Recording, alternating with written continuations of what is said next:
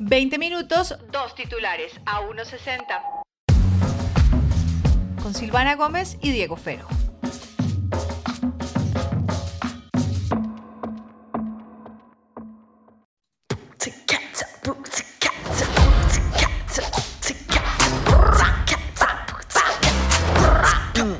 Let's go. Bueno, Diego Fernando, ahí estábamos oyendo el tráiler de Turning Red, la nueva película de Pixar y Disney. Sí. Y quiero hablar de este tema porque me pareció una película, una nota. No la he visto. Una nota. Me la vi, me la vi esta semana eh, y había visto que tenía muchas referencias millennials. Tenía entendido por encima pues de qué se trata la película y es, sin hacer spoilers, de una niña china canadiense que ya de entrada me parece chévere un tema de hablar sobre todo de esta cultura asiática en otros países, que es esta cantidad de gente que migró sobre todo después de la Segunda Guerra y bueno, de- después de las guerras normalmente migraron a, a Norteamérica y hay una colonia muy grande, pero que ellos siguen manteniendo sus tradiciones. Entonces es una niña que habla de cómo honra a su familia y de cómo pues, su familia es súper importante y cómo, siguiendo los estereotipos asiáticos, entonces todo es perfecto, ¿no? Toca el violín, le va bien en matemáticas, eh, le va todo excelente en el colegio, tal, tal, tal. Súper metódica, sí. No, se la, no la va a contar toda, que no la he visto. No, no, no, no, no, no, no, no. Pues ahí en el tráiler cuentan eso, tranquilo. Entonces, hay un momento en el que ella se convierte en un panda rojo. Y básicamente, y por eso se llama Turning Red, es que llega a la pubertad, o sea, se desarrolla y se convierte O en un panda roja. ¿Le llega la regla? Exactamente. No estoy spoileando nada. Ujú. Ya, y entonces ahí están pues sus amigas, tal, y es básicamente la relación de una niña con su mamá y el tema de ser adolescente Sí. y de desarrollarse. Y el tema del, del- de los pandas es una cosa de su familia, ¿no? Sí. No es como la, la, la personificación de, ay, las mujeres les vienen y se vuelven un panda agresivo. No, esto es una cosa que pues, lo manejan muy bien bajo la tradición china, ahí en la familia de Mei Mei. Sí. Me gustó la película Diegui porque me sentí de- identificada. La película sucede en el 2002. Ella tiene 13 años en el 2002. Yo en el 2002 tenía 15. Como que, y, y- y empecé como a mirar, sale un Tamagotchi, son las amigas, Sí. ¿no? Y, Sí. y aman una boy band. Hay algo, es un Sí. detalle muy bonito de la película que la banda sonora, la música, pues, está escrita por Billie Eilish y por eh, Phineas O'Connell, que es su hermano, que es uno de los mejores productores hoy en día de pop. Y ellos hacen la música, ellos hacen la música de la, de la boy band. La música instrumental, sí. No, no, no, no, no, la música, las, las canciones, las canciones. Ah, no- las de no- las boy band. ¡Ay, sí, sí. buenísimo! Parce, no Lo me la vayas a contar más, por favor, no, más. Entonces está el detalle de, claro, le llega a las mujeres de mi edad, que ya, Ajá. eh, pues muchas son mamás, ujú. eh, o tienen pues este recuerdo igual de su adolescencia al principio del nuevo milenio, ¿no? El Y2K, Sí, sí, sí. y hacen un montón de referencias a las boy bands, a los Backstreet Boys, a NSYNC, a, bueno, a, a- todo lo que pasaba cuando yo, yo estaba chiquita. Seguramente tú te la vas a ver y también te vas a acordar a esa época y vas a decir, "Ah, sí, era así, era tal cual. Pero hay un tema alrededor de esta película y es que habla del tema eh, de la raza y de la cultura asiática, ¿no? En, Sí. en Norteamérica, eh, que por ahí arranqué, pero también toca el tema de la pubertad. Y Diego, estamos en el 2022 y todavía hay gente que se aterra con que se hable sobre estos temas. La película en este momento ya tiene la mayor cantidad de streams en Disney Plus, ya desbancó a Encanto. Uy, carajo. Es raro porque es la tercera película que Disney estrena de Pixar directamente en la plataforma y no en cine. Sí. Es como raro, pero bueno, ya le fue muy bien. Y es la primera película de Pixar, y si no de Disney, que está dirigida únicamente por una mujer. porque Sí. hay otras que son codirigidas entre hombres y mujeres. Esta es Ajá. de una mujer y es una chica em, que ya te digo el nombre, espero decirlo bien. Ella se llama Domi Shi y ella comenzó su carrera haciendo prácticas en Pixar. Y ella trabajó en películas como Inside Out, eh, trabajó creo que en Coco también. Y mm, ella hizo, hay un corto que les voy a recomendar, que es dirigido por ella, que se llama Bao. Ese corto ganó un Oscar y es de la cultura asiática, súper bonito. Y al hacer este corto, pues le dijeron, ok, te ganaste Claro, eh, ya el espacio sí. de, de dirigir una película. Y yo creo que se hizo como una autobiografía.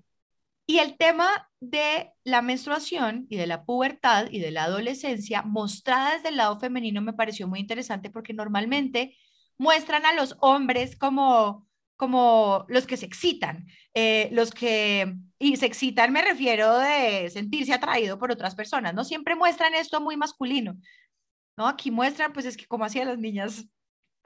O sea, hay, hay un momento en el que uno piensa, uy, ese man, ¿por qué me gusta tanto? O esa niña, ¿por qué me gusta? O sea, que uno hace como, o sea, pero ayer estaba Pues las hormonas y obviamente el ser adolescente, ¿no? Sí, exactamente, claro. exactamente. Parce, no me la cuente más, por favor. Aterrice No. el tema porque si no la vamos a hablar acá, güey. No, mira, no he tocado ni el 10% de la película. El tema es que hay personas que han dicho que la película es muy madura para niños porque habla de la pubertad y la menstruación. Voy a seguir Sí. diciendo la palabra menstruación muchas veces, porque yo siento que sobre todo los hombres y muchas mujeres tienen que dejar la huevonada con el tema, que es algo completamente natural, literalmente natural, Sí. que a las mujeres y a las personas menstruantes pues nos viene cada 28 Sí, días. O sea, parce, como cagar, como ir a orinar.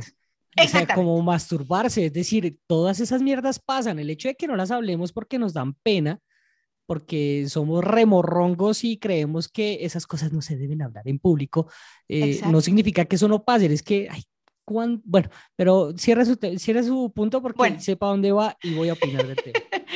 Y el tema es que a muchas mujeres les pasa que en sus casas no se habla del tema y cuando se desarrollan, cuando les viene la regla, no saben qué está pasando con sus cuerpos, ¿no? Ya la adolescencia es bien difícil como para que uno un día se levante y, ¡jue madre! ¿Qué pasó? ¿No? Estos son Sí. temas y es todo lo que llevan hablando eh, y lo que hablamos eh, hace unos capítulos en el tema de- del aborto. Ustedes dirán, hey, no tiene nada que ver. No, esto son derechos reproductivos, esto es educación Sí. sexual. Es importante que tanto mujeres como hombres entiendan que los hombres no sigan caricaturizando el tema y que la mujer los llame y le diga, oye, ¿me puedes comprar unas toallas? Y que lleguen al supermercado y las llamen, no sé cuáles comprar. No, averigüe cuáles son las toallas o los tampones o la copa o los calzones absorbentes. O sea, hay tantas opciones y aprendan del tema porque si van a convivir con una mujer o, y no tiene que ser su pareja, puede ser su mamá, su tía, eh, su hermana, sus hijas, ¿no? Está bien y van a tener muchos puntos. Saber qué es lo que está pasando en el cuerpo, tanto hormonalmente como emocionalmente, y que si usted puede hacer la caridad de llamar a la droguería y comprar algo, va a ser la vida de esa persona mucho más fácil, ¿no? Sí, no, y sobre todo una cosa, Silva, que es, bueno, primero, primero dejar la morronguería y la huevonada con ese tema, con ese y con muchos temas que pasan alrededor de las mujeres, en donde los manes muchas veces terminamos así, ay, no, no, no, es que, es que no, eso se debería tratar en privado, no, es que eso no debería ser así, para no ir lejos con el mismo tema de la menstruación, que eso es algo que han venido cambiando desde el punto de vista publicitario, pero se dio hasta hace un poquito de años, por no decir Era meses. azul, azul. Era azul, la puta regla era azul, marica. O sea, ¿qué es esa vaina? Sí. Es que hay tanta huevonada, eh, o sea, somos tan morrongos como raza, pero eso es culpa de una sola cosa y es el hijo de puta machismo que tiene atravesada a todas las sociedades del mundo. Es Claro. el berraco problema. Es que, ¿por qué me cabrea tanto este tema, Silva? Imagínense que el otro día estaba viendo historias de, no sé si la conozcan, pero se llama La Mona Soy Yo. La Mona es una parcera nuestra que trabajó hace unos años con nosotros en Canal y yo después terminé trabajando hace un par de años, hace unos meses con ella también. Y ella precisamente tocaba el mismo tema que usted habla y compartía comentarios de lo que habían dicho manes sobre la película. Y solamente lo va a mencionar uno. Es que somos tan huevones los manes, parce. Eh, un, un pendejo diciendo, lo que pasa es que la película no es incluyente, no nos incluye a todos, no, no, no nos abarca como, como, pues, como, sociedad. sociedad. Entonces, por eso me parece que es un error de Pixar, es un error de Disney. Y yo, yo decía, o sea, parce, ahí, ahí en ese comentario está, está retratado el berraco y puto machismo que nos tiene jodidos como sociedad. Eso más el planismo, más el racismo, más un poco de cosas que necesitamos empezar a cambiar y que de hecho siento que parte de todos esos cambios que hemos hablado acá, de todo lo que está sucediendo en el mundo, vienen atravesados por toda esa vaina. Machismo, clasismo, racismo, equidad de género. ¿sí? sí. Es como tantos pedos que tenemos represados que terminamos delatándonos como somos eh, como, bueno, como género, los manes, como sociedad y, nuestra cultura machisma, machista en un trino, en un mensaje que termina bajándole la caña a una película que es muy buena, es muy está buena. hablando de temas que no se hablaban ahora y que se tienen que seguir hablando y que sí dan una representación, sobre todo para las mujeres. Y además te voy a decir, en la película solo hacen alusión a la, a la regla, o sea, que la niña se desarrolló una vez. No lo vuelven a decir más. Es una película muy bonita. De hecho, yo había dicho que me la quería ver y en redes, tanto hombres como mujeres, en, Instagram, me escribieron y me dijeron, es una película que sobre todo a los papás y a las mamás va a tocar mucho como esa relación de mamá-hija, pero también hay un momento súper bonito de ella con su papá, o sea, como de, de familia y además, el tema de género y de feminismo en la película me pareció divino. Yo fui, digamos que yo estudié la mayoría de mi vida en colegio femenino. Yo tengo mis amigas del colegio, son como mi tribu y son como mis chicas. Toda la película me acordé de ellas. Eso me pareció divino. Como que e-, ese tema de la, de la, de la sororidad, de la hermandad, que a medida que vamos creciendo, como que nos la empiezan como a desbaratar y, nos quieren poner en contra, eh, ¿no? Con lo que tú decías del, del machismo de, cuidado, que esa le va a quitar el marido. Tiene, usted tiene que estar siempre arreglada porque va a llegar otra y se lo quita. Las mujeres no pueden trabajar juntas porque es que eso es un gallinero. Es que las mujeres, nunca una mujer no puede ser presidenta porque es ah. que va a tomar decisiones hormonales. Uno, eso, eso, hay una mujer, hay un video muy famoso cuando Trump estaba contra Hillary en Estados Unidos, y hay una señora que le preguntan y ella dice eso. ¿Qué tal que Hillary esté hormonal y le dé por botar una bomba atómica? Es que es lo, es lo difícil del tema, ¿no? Es lo difícil del tema porque eh, me parece que en bueno, esto lo voy a decir con todo el respeto para todas las mujeres y, bueno, hombres que también, digamos, se, sienten muy cercanos a, a, lo que pueda llegar a ser políticas feministas y el poder participar y construir algo, digamos, juntos. Pero siento que gran parte del problema está en eso, en que hay todavía muchas mujeres con mucho machismo. ¿sí? Claro. Y es un tema que estamos tratando de desbancar que viene de siglos. Es que somos como somos por la manera como nos criaron y, o sea, parce, eh, por la puta conquista. Es decir, eso viene de ahí. Eso pues viene de la manera como se venía tratando a la mujer desde la iglesia, de cómo se le venían eh, restringiendo ciertas cosas, de cómo se le menosprecia para poder hacer ciertos trabajos. Toda la semana he estado pensando, Silva, en por qué en mis trabajos no he visto mujeres, digamos, cámara, mujeres realizadoras. Pero ya hay más. Que, claro, poco a poco hay más, poco a poco llegan, pero se sigue teniendo esa mentalidad como que no, es que ese es un trabajo de hombres y que entonces no, es que no van a dar y no sé qué. Mira, quiero cerrarle el tema con algo que ayer le conté a, a, mi esposo y es algo muy ñoño que yo he hecho desde muy niña y es, yo siempre me he fijado en los créditos, siempre me ha gustado ver los nombres de los créditos. Y antes eran hombres. y en solo las mujeres se podían ver en determinadas cosas de producción, no había tantas, tantas mujeres.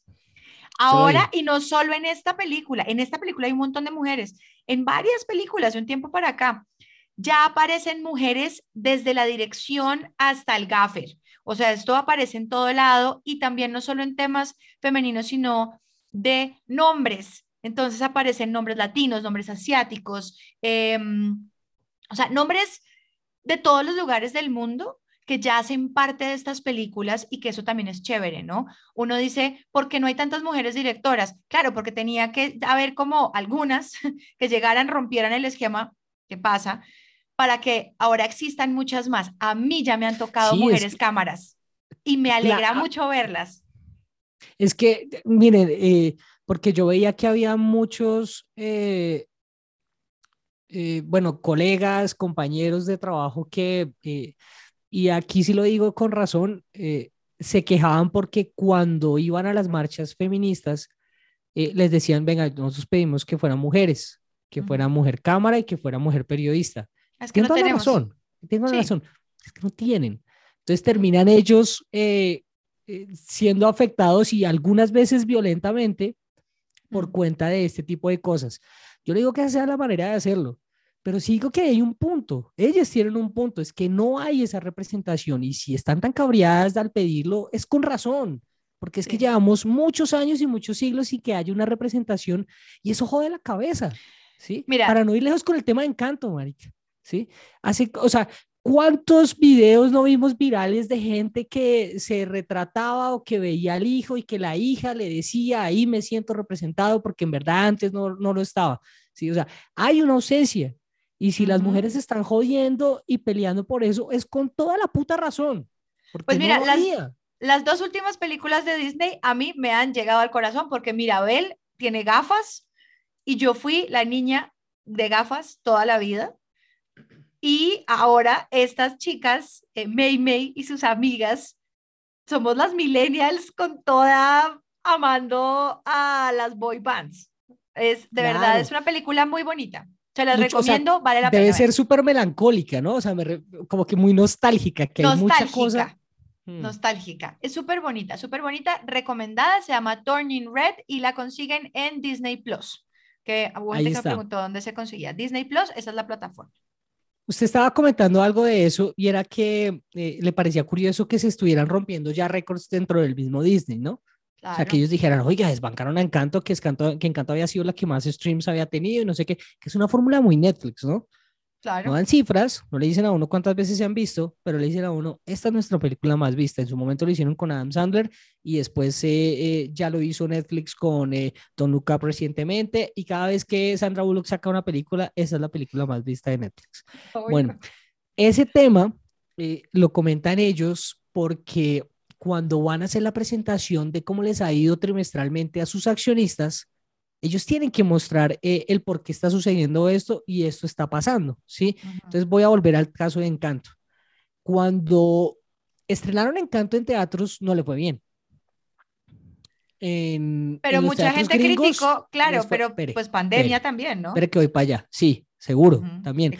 Y se estaba tratando como de volver a llevar a la gente para que, oiga, son espacios seguros, vaya, comparta, eh, aguanta ir, no le va a pasar nada, eh, etc. Bueno, no le va a pasar nada, uno no sabe, pero, pero bueno, eso le dice a uno. Igual yo, sigo yendo a Cire, yo estoy yendo a Cire, yo estoy yendo a Cire porque amo el hijo de puta teatro. Vamos, perdón por tanta grosería hoy, no sé por qué estoy Hoy estás. Eh,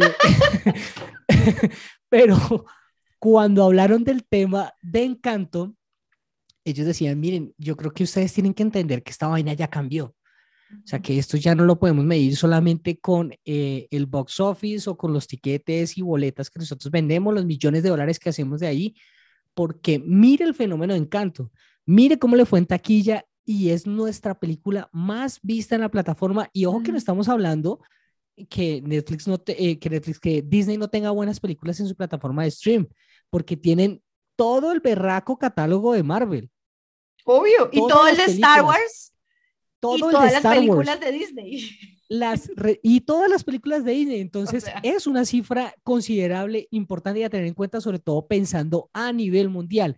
y las de El hecho de que, claro, y sí, tiene toda la razón. Y ahora, poniéndolo en términos de que hay una película que se está hablando a un público, pero que también es familiar, pero que también le ha hablado a muchas familias, porque es que el hecho de que yo diga como hombre que esta película no me ha tocado, no me incluye, no me va a pasar, para si eso significa que usted o no ha tenido trato con ninguna mujer, no tuvo hermanas, no tuvo mamá, o no le importa. No entiende nada, no, no le importa, ¿sí? O, o le incomoda, le incomoda. Y si le incomoda, parcero, parcera, revísese porque mm. algo está mal en usted. Si le está incomodando ver ese tipo de contenido, significa que algo de lo que usted le llegó como crianza le está jodiendo el coco. Si la palabra menstruación te hace eh, hacer caras chistosas, por favor ve a terapia. Soluciona tus problemas. Bueno, ahí está, se nos fue todo el tiempo. Queda mi nota pendiente. No lo voy a decir de qué es, porque el tema está bueno. El tema es colombiano, tiene que ver con elecciones y tiene que ver con discriminación dentro de las elecciones, o sea, cómo esa discriminación se traslada a escenarios de socialización. Ok, y tenemos todo el fin de semana, o sea que el martes va a estar cargado. Seguramente el martes por lo menos vamos a tener respuesta del que hizo el show, del que la embarró. Ok, listo, listo. Muchas gracias. Véanse Turning Red y sintonicen el martes que vamos a hablar de elecciones. Esto es a unos 60 días. Chao. Si quieren seguir hablando de estos temas, nos pueden seguir en nuestras redes sociales, arroba Silvana Gómez, arroba Diego Fero, en Twitter y en Instagram. Y si usted que nos está oyendo cree que esto le puede servir a alguien, no duden en compartirlo. Esto es A 160 con Diego Fero y Silvana Gómez.